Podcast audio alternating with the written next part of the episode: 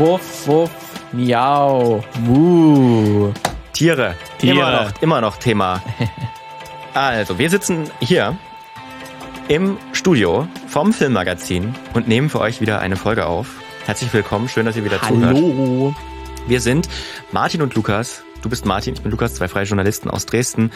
Wir beschäftigen uns in unserem kleinen Filmmagazin-Podcast mit Filmen. Wow, Wahnsinn. Uns interessiert vor Der allem Name ist echt gut. ja, Gut, der Name ist toll. Also Telling Names. Ähm, wir beschäftigen uns aber mit der gesellschaftlichen Dimension von Filmen, würde ich mal sagen. Ihr werdet hier nichts über die aktuellen Kinotrends, insofern es die jetzt gerade überhaupt gibt, ähm, hören. Es sei denn, sie spielen irgendwie gesellschaftlich eine relevante Rolle, würde ich mal sagen. Sondern ja, ähm, gesellschaftliche Themen. In der vergangenen Woche haben wir über äh, Tiere im Film gesprochen. Das wollen wir auch diese Woche tun. Wir haben nämlich immer ein Thema, das quasi für zwei Geschichten herhalten muss. Vielleicht Eine- sogar manchmal mehr. Vielleicht sogar manchmal mehr. Eine erzähle ich, eine erzählst du. Und dann kann es sein, dass das Thema nochmal in drei Monaten zur Wiedervorlage kommt, im Prinzip. Wenn wir da was Interessantes finden. Aber deswegen, äh, letzte Woche ging es, wie gesagt, so mehr so um, ähm, hat Lukas uns Geschichten darüber erzählt, wie Tiere eher nicht so gut behandelt werden im, im Film. Bei mir ist es, geht's heute ein bisschen, ein bisschen positiver. Es wird nicht alles, alles gut sein, aber ein bisschen. Und vielleicht mehr so auch ein bisschen Interessantes aus der Vergangenheit, Ja. wie früher äh, mit Tieren umgegangen wurde, was für einen Status gewisse Tiere erlangt haben. Vergangenheit ist immer gut. Vergangen eben super. Ja. Ähm, deswegen, ich möchte aber zunächst über den äh, Hollywood Walk of Fame sprechen. Ja, Kennt man? Diesen die Stern, Sterne, die wo man Sterne dann in Los sozusagen Angeles. sein, sein Handabdruck ist das, ne, veröffentlicht. Genau, Oder das sind zwei Hände quasi, die man dort. dürfen da auch manche andere Körperteile Ja, abdrücken? weil man weiß natürlich, dass da das Who's Who von Hollywood und auch von aus anderen äh, Filmnationen dort ihren Stern und ihre Hände schon gezeigt haben. Also Arnold Schwarzenegger, Tom Hanks, Scarlett Johansson, Kirk Douglas, ähm, Audrey Hepburn und so alle eigentlich von Rang und Namen. Aber auch zum Beispiel Christopher Waltz oder Chri- Christoph Waltz hat glaube ich auch schon. Ich weiß nicht, Til Schweiger glaube ich noch nicht. Der ist noch zu sehr in Deutschland verankert. Ja, Glaub das ich hat, nicht der, geschafft. der hat den Sprung nicht. Der Also mit Far Cry. noch- Bei noch Far. Cry hat er mir schon sehr gut gefallen. Ja, aber Da, aber hätte er da mal weitergemacht, dann hätte er es ja, vielleicht hätte man drauf aufbauen können. Ähm, aber es ist tatsächlich äh, sind nicht nur Menschen ähm, auf dem Hollywood Walk of Fame, sondern auch fiktive Figuren. Ja. Don Donald Duck, Ah. Shrek, Mhm. Godzilla. Gut, Mich interessieren würde, ob da dann auch sein Der Stern, der Stern ist einfach acht Meter groß. also acht Meter groß. Aber auch, und darum soll es natürlich heute gehen, sind auch Tiere, wurden auch schon gefeatured auf dem Hollywood Walk of Fame. Und genauer drei Hunde ähm, wurden bisher sind bisher die einzigen äh, Tiere, die, die es geschafft haben, auf dem Hollywood Walk of Fame äh, zu landen. Und deswegen möchte ich mal auch über diese drei und dann auch später noch einen anderen Hund sprechen. Weil die Hunde haben ja schon nochmal, da sage ich mal, von allen Filmtieren vielleicht noch den größten Status, weil man sie natürlich am besten trainieren kann und dort auch eine richtige ja, Kultur. Schweine ausgenommen? Schweine kannst du auch sehr gut trainieren, aber es hat sich ja auch in der westlichen Kultur zumindest so etabliert, dass man Hunde sehr, Der sehr gut beste alles Freund des Menschen. Meld, bester Freund des Menschen Ja. und so. Deswegen hat natürlich der Hund ein bisschen auch einen Sonderstatus. Ähm, deswegen möchte ich dann auch über jetzt erstmal diese drei Hunde sprechen, die auch eine sehr recht beeindruckende Film- und Serienkarriere hingelegt haben. Ähm, und welcher Hund fällt dir denn ein, Lukas, der es auf jeden Fall auf dem Hollywood Walk of Fame geschafft hat? Na, weil wir auch vergangene Woche kurz angerissen wurde, Lassie. Natürlich, Leslie, Lassie hat es natürlich, natürlich. geschafft. Ist natürlich jetzt äh, nicht ein ganz korrektes Beispiel, also für, für einen Hund, weil das ist Das natürlich mehrere, ne? ist eine Figur. Das sind Border, Border Collies immer. Genau, richtig. Deswegen haben schon mehrere Darstellerinnen ähm, ähm, Lassie verkörpert. Aber zumindest als fiktive Figur hat es Lassie schon äh, auf dem Hollywood Walk. Es ist im Prinzip so, als würdest du, ich weiß nicht, was ist so eine ganz, als würdest du Rocky auf dem, auf dem Hall Genau. of Fame. Ja, du weißt natürlich. ich meine, äh, es Rocky ist- hat jetzt noch niemand anders aber, gespielt, könnt- aber, James Bond könntest du James Bond, Jam, wenn James Bond, genau, wenn James Bond da hinterlassen würde. So könnte man das dann sagen, genau. Und äh, kurz zur Erinnerung, wer jetzt gerade etwas vielleicht noch jünger ist und noch nie was von Lassie gehört hat, ist eine äh, Langhaar-Collie, heißt genau die, die Rasse. Und das Ganze ähm, sozusagen, die, die, der Ursprung ähm, stammt aus einem Roman von einem britisch-amerikanischen Schriftsteller namens Eric Knight. Der hat sich zunächst eine Kurzgeschichte 1938 ausgedacht, die hieß äh, Lassie Come Home. Und die war dann so erfolgreich, dass da zwei Jahre, zwei Jahre später daraus ein ganzer Roman wurde. Und da geht es natürlich dann um eine treue Hündin, die gewisse Abenteuer dann auch mit einem Mädchen ähm, ja, äh, schafft ähm, und dann die sich auch kurze Zeit trennen, aber Lassie natürlich zurückkehrt, weil sie so, so treu ist und die eigentlich dann unzertrennlich sind, das Mädchen. Die perfekte amerikanische Staatsbürgerin einfach. Genau, so hat Lukas schon auch in der letzten Folge schon mal angerissen, deswegen das passt auf jeden Fall auch. Und weil der Roman natürlich dann noch so erfolgreich war, waren dann drei Jahre später, nachdem der erschienen ist, also 1943, kam dann auch der, der erste Film mit, äh, mit Lassie in die Kinos. Der hieß dann in Deutschland Heimweh bei uns. Äh, und da war die menschliche Hauptdarstellerin, also das Mädchen war damals die zehnjährige Elizabeth Taylor, die dann später zu großen Ruhm oder eine der großen Auch Stars auf dem. Walk of Fame. Die sind natürlich auch also auf jeden Fall auf, auf dem Hollywood Walk of Fame. Die kennt man zum Beispiel aus Cleopatra, aber auch viele andere äh, Filme. Ähm, auch ein großer Weltstar gewesen. Und damals äh, in der ersten Verfilmung von Lassie ähm, wurde Lassie von dem Rüden Pal gespielt oder Perl. Wow. Ja, hat sich hier einen Mann geschnappt. Ähm, und das macht er tatsächlich so gut, dass er das äh, noch in sechs weiteren Lassie-Filmen hat per Lassie verkörpert. Ähm, und dann da, und das tatsächlich äh, ist es dann auch nicht unüblich, dass dann auch die Nachkommen von ihm haben auch häufig dann Lassie gespielt. Also dann Per 2, 3 und 4 ähm, sind auch immer mal wieder in die Rolle von, von Lassie geschlüpft, egal ob es Film oder dann auch später gab es auch Lassie-Serien. Mhm. Und äh, warum eigentlich ein Mann? Ähm, das hat tatsächlich auch seine, es ist meistens so, dass in vielen Lassie-Verfilmungen äh, Männer, männliche Hunde, ähm, das übernehmen, weil Männer tatsächlich oder männliche Langhaar-Collies ein etwas volleres Fell und schöneres Fell allgemein äh, ausprägen. Deswegen greift man eigentlich auf Männern äh, zurück. Ähm, obwohl das eigentlich gar nicht, muss man sagen, Lassie eigentlich, wenn sie so, wie man sie, sie kennt und wie sie aussieht, das ist eigentlich ein Mann. Oder eine männliche Hündin, eine Rüdin. Und inter- interessant ist noch, dass äh, Pearl nicht von Anfang an der perfekte Lassie-Darsteller war. Ähm, der wurde nämlich mit acht Monaten, wurde der vom, eine, von dem Tiertrainer Howard Peck gekauft. Der war doch ein bisschen unzufrieden ähm, mit Pearl. Der wollte ihm die direkt ähm, zu einem ja, Filmtier ausbilden, ähm, weil er halt sehr unkontrolliert bellte und immer Motorrädern hinterherjagte. Deswegen hat er ihn weitergegeben an den Tiertrainer Rudd Weatherwax. Ähm, der war direkt auch auf Hollywood-Filmtiere spezialisiert. Und der war, seine Aufgabe war dann halt diese ja, etwas nervigen Angewohnheiten ihm abzugewöhnen. Hat er auch zum Teil geschafft. Also äh, das Bellen hat er in den Griff bekommen, aber das Mo- Motorrad hinterherjagen nicht wirklich. Ähm, deswegen hat dann äh, Peck dann äh, den, den Hund weiter, also direkt an, an Weatherwax verkauft, äh, weil er eben nichts mehr damit zu tun haben wollte. Und Weatherwax hat ihn wiederum an einen Freund abgegeben für so 10 Dollar ungefähr, weil er dann irgendwie auch nicht mehr dran geglaubt hat. Aber dann, wo dann bekannt wurde, dass der Lassie-Roman verfilmt wird, ähm, hat sich Weatherwax ihn wieder zurückgeholt, äh, den, den Hund, und ihn dann wirklich trainiert und dann äh, dazu auch vorbereitet. Und nachdem Per dadurch durch diese äh, Verfilmung so bekannt wurde als Lassie, wollte dann sein ursprünglicher Besitzer Peck ihn wieder zurückhaben, weil er Okay. jetzt damit Geld machen wollte, natürlich das erkannt hat. Deswegen gab es auch ein bisschen auch gerichtliche Auseinandersetzungen, ähm, ähm, weil er halt Peck den wieder zurückhaben wollte, aber das hat nicht funktioniert, weil er dann schon der Kauf ähm, rechtens war und deswegen hat Weatherwax ihn dann auch behalten ähm, bis er halt äh, gestorben ist. Ähm, Perl dann auch. Ähm, und deswegen ist es heute, Lassie bis heute auch eine äh, Popkultur-Ikone, kann man glaube ich sagen. Also 2005 gab es zum Beispiel auch eine äh, Komödie mit, ähm, das war eine irisch, französisch, britisch, amerikanische Co-Produktion. Wow, ja. da spielen auch äh, ein, zwei bekanntere Schauspieler mit. Und 2020 gab es sogar, gab es den letzten äh, Lassie-Film Echt? aus Deutschland. Was? Tatsächlich ja, Lassie, eine abenteuerliche Reise. Ah, doch, das sagt mir irgendwas, ja. Der ist im Februar ist der gestartet, noch äh, vor Ich hab, der ja, Schließung. von Ja, ja, ja, ja, ja, ja. Ich habe das irgendwo, irgendwo gelesen. Und äh, dort ist äh, Lassie, und dort, der Film orientiert sich sehr nah an dem Originalroman, verlegt aber das ganze Setting in die Gegenwart, ähm, kann man sagen. Und äh, dort wird auch Lassie wieder von einem Rüden gespielt, ähm, der heißt Bandit und der wird von der äh, Filmtiertrainerin Renate Hiltel, äh, wurde der ausgebildet. Ähm, aber Bandit wurde zwar hauptsächlich für den Dreh eingesetzt, aber es haben auch noch äh, drei weitere Hunde Lassie dargestellt, ähm, weil es ist so, dass gerade auch wie bei menschlichen äh, Schauspielerinnen ähm, wird es auch bei Stunts greift man dann sehr gerne auch auf Stunthunde zurück, die speziell dafür austrainiert trainiert wurden für diese Szene.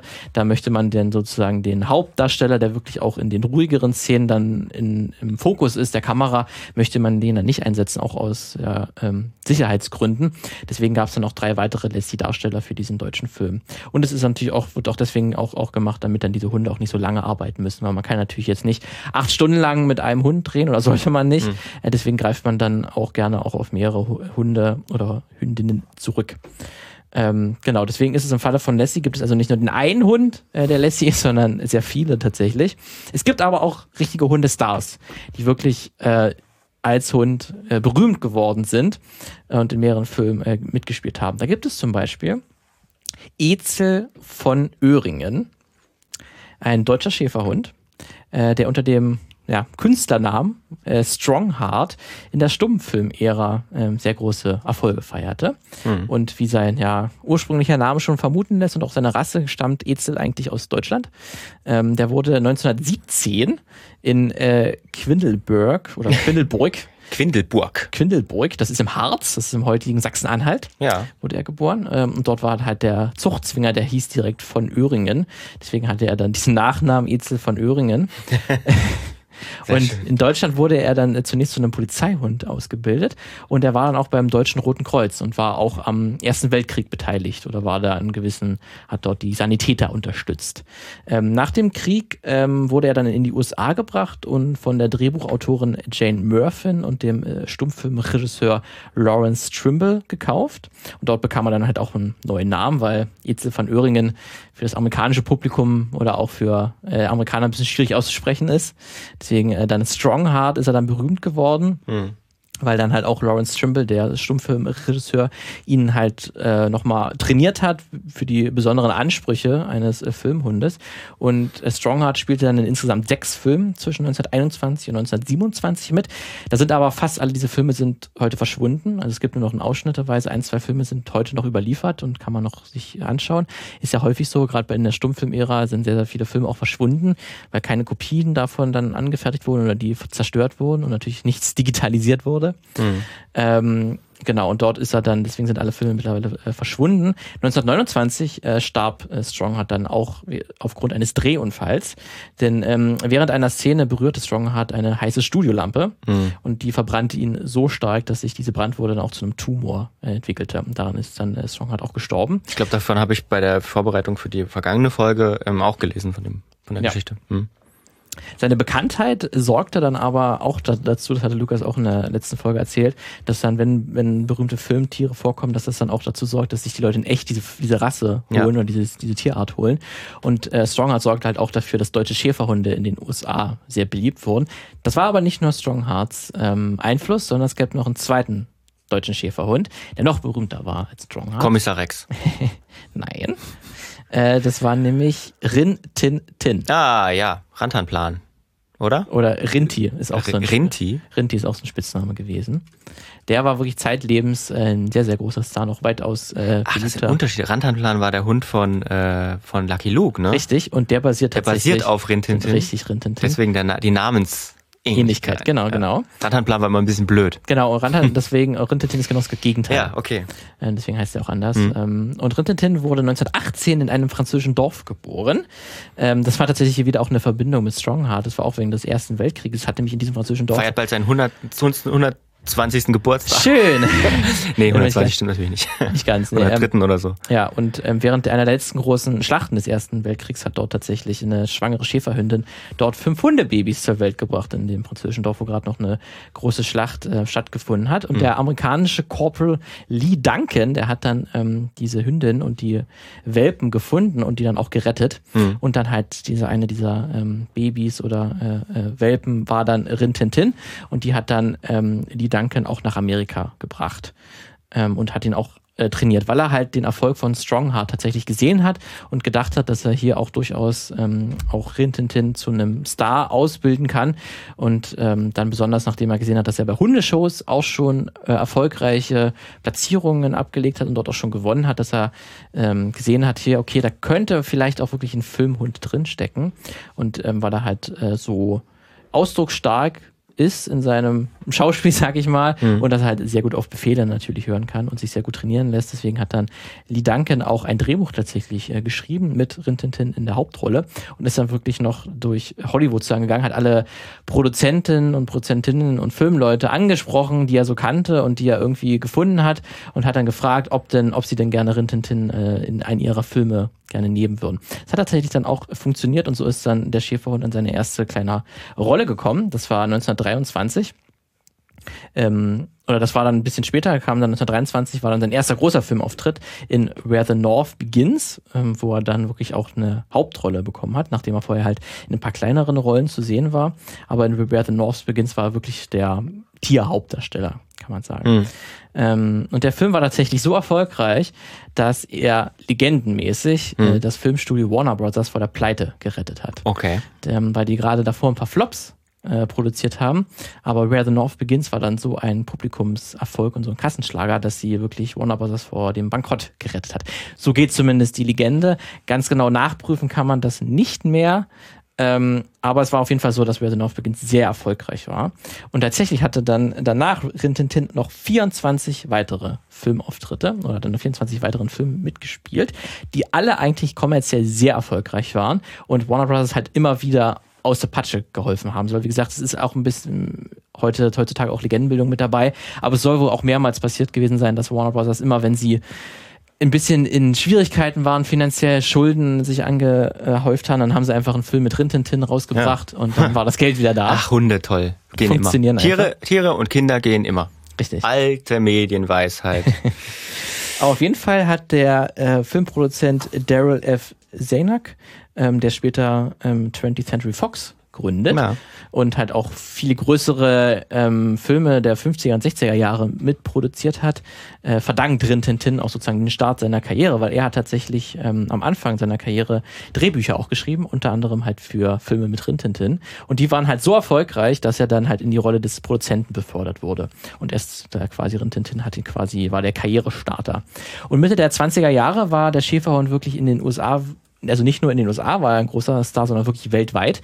Warner Bros. bekam monatlich etwa 15.000 Fanbriefe die direkt an Rintintin gerichtet waren. Die wurden dann auch von äh, Lee Duncan, ähm, halt diesem ehemaligen Soldaten, äh, der halt Rintintin äh, besitzt hat oder äh, besaß, ähm, dann äh, geschrieben, wurden dann halt geantwortet und dann war immer die Tatze von Rintintin wurde sozusagen als Unterschrift ähm, und, und unter dem Brief gesetzt. Hm. Auf Filmplakaten, wenn man sich damals dann die, die Filme anschaut, wo Rin Tintin mitgespielt hat, war wirklich sein Name in Großbuchstaben, wirklich ja. wie bei einem Star zu sehen. Ja, also des, gesehen, ja. deswegen sind die Leute auch ins Kino gegangen, weil sie sich haben, das ist der neue Film mit Rin Tintin, ja. was ja sehr unüblich ist, ähm, weil das ja ansonsten kennt man eigentlich die Namen auch nicht von den so, Darstellern. Die große Rin Tintin Box. Siehst du, gibt sogar eine Box. Ja. Wenn du dir alle die Filme, die es heute noch gibt, wären wahrscheinlich auch ein paar von den ähm, 25 Filmen, glaube ich, wo er dann insgesamt mitgespielt hat oder noch mehr, mit denen, wenn man die kleinen Filmrollen mit dazu zählt, werden wahrscheinlich nicht mehr alle über, überliefert sein. Deswegen war halt der Schäferhund auch ein großer Werbestar und hat auch zum Beispiel Werbung gemacht für Hundefutter natürlich. Ja.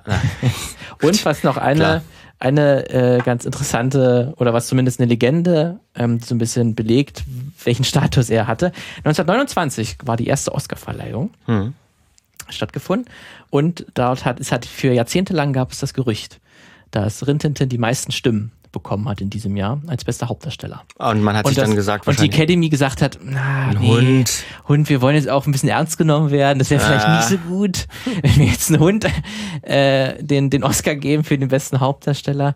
Das stimmt aber nicht. Also es hat, das wurde auch mal äh, herausgefunden oder auch mal analysiert, wer das wirklich ähm, ein Schauspieler, ein menschlicher Schauspieler in diesem Jahr auch die meisten Stimmen von der Academy bekommen hat. Aber das so ein bisschen, dass dieses Gerücht auch so viele Jahre ja, lang gehalten ja. hat, zeigt, glaube ich, ähm, dass er doch einen ganz ziemlich immensen Status äh, ja. gehabt hat, wirklich auch ein Filmstar war, kann man so sagen. Ähm, Rintintin starb dann 1932 eines natürlichen Todes und das hat wirklich auch, kann man sagen, war Volkstrauertag an diesem, an diesem Tag. Ähm, das löste wirklich in USA weit Reaktionen aus. Ähm, da wurde wirklich das Radioprogramm unterbrochen zu diesem Zeitpunkt und dann, um die Nachricht zu verbreiten, dass hier Rintintin äh, gestorben ist. Ähm, so ein bisschen als wäre der Papst vielleicht gestorben, kann man sagen, mhm. dass für diesen einen Tag ähm, wurde das, war das wirklich eine große Neuigkeit. Ähm, aber das ist dann, das war auch nicht das Ende von Rintintin, weil mhm. er, er hat tatsächlich 48, mindestens 48 Nachkommen gezeugt. Ja gut, Hunde. Hunde halt, ne? Ja. Ähm, deswegen waren dann seine Kinder und seine Enkel, ähm, also Rintintin der Zweite oder Rintintin der, der, Fünfte, die waren dann auch alle äh, Filmdarsteller ähm, oder Darstellerinnen und sind dann wirklich auch haben in verschiedenen Filmen und Serien mitgespielt, manchmal mehr, manchmal besser. Also Rintintin der Zweite soll nicht so gut gewesen sein, der hat halt den berühmten Namen, aber der war als, als, ähm, als Darsteller, als Hundedarsteller nicht so gut, der hat nicht so oft Befehle gehört. Ähm, deswegen hat er es nicht geschafft. Ähm, Genau, und es gibt zum Beispiel auch Serien, die direkt The Adventures of Rintintin heißen, äh, die dann in den 50er Jahren dann, glaube ich, ähm, erschienen sind, ähm, wo dann halt einer seiner Nachkommen äh, mitgespielt hat. Mittlerweile, äh, seine Reihe existiert bis heute. Wir sind jetzt bei Rintintin dem 12. angekommen. Aha. Ähm, der tritt heute halt auf, auch bei öffentlichen Veranstaltungen ähm, und ähm, ist halt auch bei Teil einer ähm, ja, Haustierorganisation, Association, die sich halt so für artgerechten äh, oder tiergerechten, artgerechten Umgang einsetzen und dort tritt halt dann Rintintin der Zwölfte auf, ja. sozusagen als Werbefigur dieser. Auch irgendwie dieser dann Widerspruch. Artgerechte Haltung versus Hund im, als Filmdarsteller, ähm, ja, als Werbefigur ist irgendwie. Widerspricht sich auch auf jeden Fall in, in Teilen, aber weil er halt mit dem Namen so viel dann ja. verbunden ist, versucht man dann damit ein bisschen Aufmerksamkeit ähm, zu generieren. Ja. Ähm, tatsächlich gab es auch, dass die äh, Texanerin äh, Daphne Hereford, die besitzt auch einige der Nachkommen von Rintintin und die sicherte sich 1993 die Namensrechte an Rintintin okay. und eröffnete sogar ein Museum, das nur Rintintin ähm, mhm gewidmet war. Das gibt's aber heute nicht mehr. Das war nur kurzzeitig äh, okay. offen. So bis in die 90er Jahre war dann, kannte man zwar viele Amerikaner den Namen, aber so wirklich, dass man damit Museum hätte ähm, finanzieren können, so groß war es dann doch nicht. Das musste nämlich nach kurzer Zeit wieder dicht machen. 2007 ähm, wollte äh, Herford, also Daphne Herford, die die Namensrechte sich gesichert hat, auch eine Dokumentation über das Leben von Rintintin verhindern, weil die äh, Filmemacherin der Dokumentation, die wollten halt da das äh, diese Geschichte erzählen, die ich gerade hier erzählt habe, wie halt Rintintin zu einem Filmstar wurde, äh, wollte die tatsächlich verhindern, dass diese Dokumentation in die Kinos kommt. Dass an dem Bild kommt, kratzt oder was? weil das halt die Marke hat. verletzt, weil die halt die Namen nutzen, weil sie hat sich den Namen ja 1993 gesichert. Deswegen gab es auch einen Gerichtsstreit darüber, ob man denn diesen Namen nutzen darf. Da wurde aber entschieden, ja, das ist das darf man. Ja. Das, der Name ist zwar gesichert, aber das, man kann trotzdem eine Dokumentation darüber machen. Mhm. Das, fehl, das fällt unter Fair Use. Ähm, aber es ist trotzdem ganz interessant, dass hier ähm, sich schon quasi eine, eine offizielle äh, Namenshalterin gebildet hat, die wirklich das, das Erbe von Rintetin ähm, verteidigen möchte. Ähm, dass sozusagen auch bis heute halt noch ein paar der Nachkommen äh, bei ihr halt ja, trainiert werden und halt vorkommen. Deswegen sind alle drei Hunde, also Lassie, Strongheart und Rintintin, sind auf dem Hollywood Walk of Fame äh, verewigt. Hm. Aber es sind halt nicht nur äh, jetzt hier in den diese älteren Hunde haben es geschafft, ähm, sozusagen die Herzen der, der Zuschauerinnen im Sturm zu erobern. Es gibt es auch heute noch, natürlich, ähm, dass hier gewisse Hundedarsteller gewisse Berühmtheit erlangen. Da gibt es zum Beispiel äh, 2011 hat es der Jack Russell Terrier Ugi ähm, hat es geschafft, ähm, die Herzen der Zuschauer zu gewinnen. Der spielte nämlich in zwei äh, Filmen mit, in The Artist, mhm. ähm, also diesen auch eine Stummfilm-Hommage, ja, ja, ja, der dann auch äh, Oscar, der, den Oscar gewonnen hat, 2012 müsste das gewesen sein, und halt in dem äh, Drama Wasser für die Elefanten mit Reese Witherspoon, Robert Pattinson und Christoph Waltz spielte halt auch mit. Und er war halt wirklich ähm, sehr beliebt und hat halt wirklich, es galt dann immer so immer in jeder Szene, in der Ugi vorkommt, gerade in The Artist, ähm, hat er quasi die Show gestohlen. Es gibt zum Beispiel eine Szene in The Artist, wo ähm, der Hauptdarsteller ähm, John Dujardin ähm, so sein also der ist so, am, am, am, Frühstückstisch und der ähm, Hauptdarsteller ist gerade so ein bisschen nicht so gut drauf und lässt seinen Kopf so auf den Tisch fallen und das macht Ugi nach. Der sieht das halt, wie sein Herrchen nicht so gut drauf ist und will ihn so ein bisschen aufmuntern mhm. und macht dann seine Bewegungen so nach, ähm, die er so am, am, am, am äh, Küchentisch macht. Das sieht halt mega süß aus und auch mega beeindruckend, wie er halt auch so ähnlich wie ein versuchten Mensch, der seinen Kopf so auf dem auf den Tisch zu, zu halten, als, als wäre er irgendwie traurig. Ähm, das ist halt schon sehr gut trainierter Hund gewesen auf jeden Fall.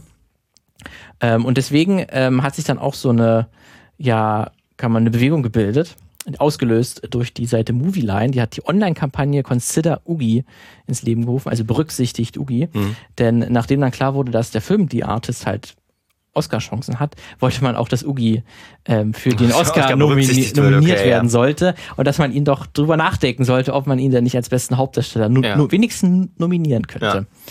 Ja. Ähm, deswegen, das, das wurde auch dann von der, von der britischen Zeitung zum Beispiel Daily Telegraph aufgegriffen und die auch unterstützt, die das auch gesagt haben, ja, wir unterstützen Ugi, der soll jetzt als, äh, für den Oscar nominiert werden. Ähm, und halt nicht nur bei den Oscars, sondern zum Beispiel auch bei dem britischen Filmpreis BAFTA ähm, gab es auch mehrere Anfragen, äh, hat die Jury äh, erreicht, dass halt Ugi als Hauptdarsteller nominiert werden soll. Mhm. Hat aber leider nicht funktioniert. Mhm. Die Oscars haben sich dazu erst gar nicht geäußert, aber BAFTA mhm. hat wenigstens eine, ein Statement dann veröffentlicht im Nachhinein.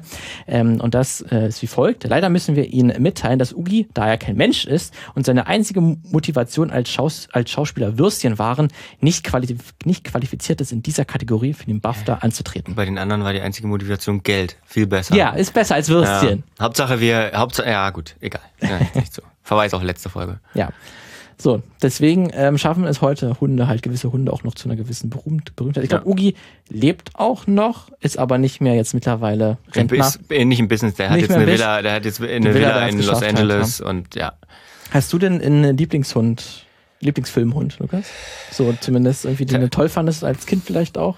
Nicht wirklich. Also tatsächlich haben mich so Hundefilme immer nie so richtig abgeholt. Okay, okay. Also gab ja hier Beethoven, das hat mich aber nicht, auch nicht.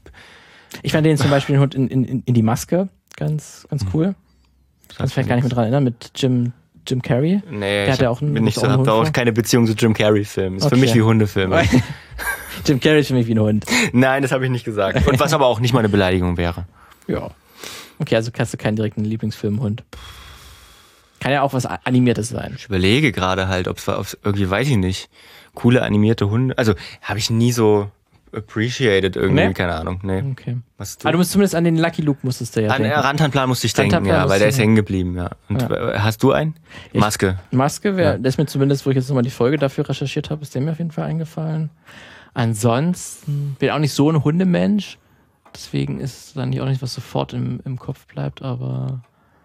Mh, na, ich hätte zum Beispiel in I'm Legend, glaube ich schon, das ist auch hängen Ja, geblieben. der ist auch hängen geblieben, Der aber der ist ist ja halt- jetzt auch, also ist jetzt nicht ein Hundefilm, sondern er ist halt ein Freund, der da sozusagen der Einzige noch ist, der. Genau, weil das ja Ja. auch ein besonderer Status ist, weil Ja, er dann Will Smith ja. wirklich alleine ist oder groß, ein Großteil des Films äh, alleine ist und zwar nur sein Hund als äh, Kump- Kumpan und ist ja auch ein Schäferhund, wenn ich mich richtig erinnere. Also es hat, geht wahrscheinlich auch ein bisschen auch auf Strongheart und äh, Linton Rin äh, zurück. Ja. Äh, Rin, Rin Tintin äh, zurück, dass, dass hier Schäferhunde gerade von Hollywood sehr gerne eingesetzt Ja. werden, weil die halt so als sehr treu gelten und auch sehr gut tra trainierbar sind. Das gibt's übrigens auch nicht nur bei, bei, bei bei uns hier in, im westlichen, in westlichen Gefilden, sage ich mal. Ich habe jetzt auch gerade nebenbei mal geguckt und gefunden tatsächlich Hachiko. Hachiko, ja. Hachiko ist äh, ein äh, japanischer Akita, ähm, der sehr, also der sehr treu, als sehr treu, sehr verehrt wird auch in, in, in Japan und Und über da gibt's den, ja dann diese Legende auch ja, seinen. die Legende und die, der Film vor allem jetzt auch 2009 englischer, also vor allem Film in den USA auch wieder zu einem zu einem amerikanischen Film gemacht, rein amerikanisiert. Aber ja, also Hunde sind überall irgendwie sehr als sehr treu und gelten gelten als sehr die des Menschen. Ja, gut, Katzen stehen dem Menschen halt eher kritisch gegenüber, glaube ich. die dulden das Die halt. Duld, ja, die wissen da aber schon Bescheid. ja. Jetzt bellt hier draußen ein Hund gerade, ist ja aber, witzig. Ja, aber tatsächlich hatte auch zum Beispiel bei der Recherche auch gesehen, es gibt ja auch so ein, ähm, es gibt nicht, es gibt quasi einen Oscar für Filmtiere. Ähm, das hat dann so eigenen, eigenen Namen, die ist auch nicht so groß, aber es wird quasi jedes Jahr das beste Filmtier ausgezeichnet. Ah, gewinnen natürlich häufiger Hunde, aber Rekordhalter ist eine Katze. Die hat zweimal gewonnen. Wer denn? Garfield? Nee, gibt's ja, nee, kann- das ist nicht echt, das müsste ich jetzt nochmal nachgucken, aber äh, es war ja auf gesehen, dass eine Katze, die hat zweimal gewonnen. Damit ist sie bisher Re Rekordhalterin. Na gut. Mhm. Und das, obwohl, das hatte ich, ich hatte nicht überlegt, die Geschichte von ihr zu erzählen. Ja. Habe ich nur kurz gesehen, aber die sollte tatsächlich auch ein bisschen schwierig gewesen sein, weil die Katze? gerne mal gekratzt Ja, hat klar, und freilich. keinen Bock hatte manchmal. Ja. Ähm, Bisschen die Helen, äh, nee, das ist jetzt mit dem das Kratzen. Star-Allüren. Ja, ich wollte gerade sagen, von, von den Oscar, also vom Rekordhalten her, so ein bisschen die Helen Mirren äh, der, der Tier-Oscars. Die war, es war aber gleich, weil du Garfield gesagt hast, die war gleich auch orangefarben, diese Katze. Ja. Ähm, deswegen. Aber die ist auch mal ein bisschen älter. Äh, aus älteren Filmen hat die mitgespielt. Hm. Ja. Deswegen. Gut, sind wir auf den Hund gekommen. Wow. wow. Ja, Okay, das reicht, jetzt reicht doch wieder. Jetzt müssen wir, glaube ich, echt schnell, Reicht doch wieder, schnell wir Schluss müssen machen. schnell Schluss machen. Also, unterstützt uns äh, bei überall, wo ihr könnt. Erzählt, äh, erzählt weiter von uns, äh, erzählt oder empfehlt den Podcast allen Leuten, den ihr, die ihr kennt, teilt unsere, unser ganzes Gedöns in den sozialen Netzwerken. Schreibt uns, wenn ihr Fragen habt oder wenn ihr Themenideen habt, womit wir uns mal auseinandersetzen könnten, sind wir auch sehr dankbar immer. Äh, und ja, ich, ich glaube, es reicht, oder? Reich mal. Ja. Nächste Woche dann wieder ein anderes Thema. Mhm. Sehr gespannt. Bis dahin. Schöne Zeit. Tschüss.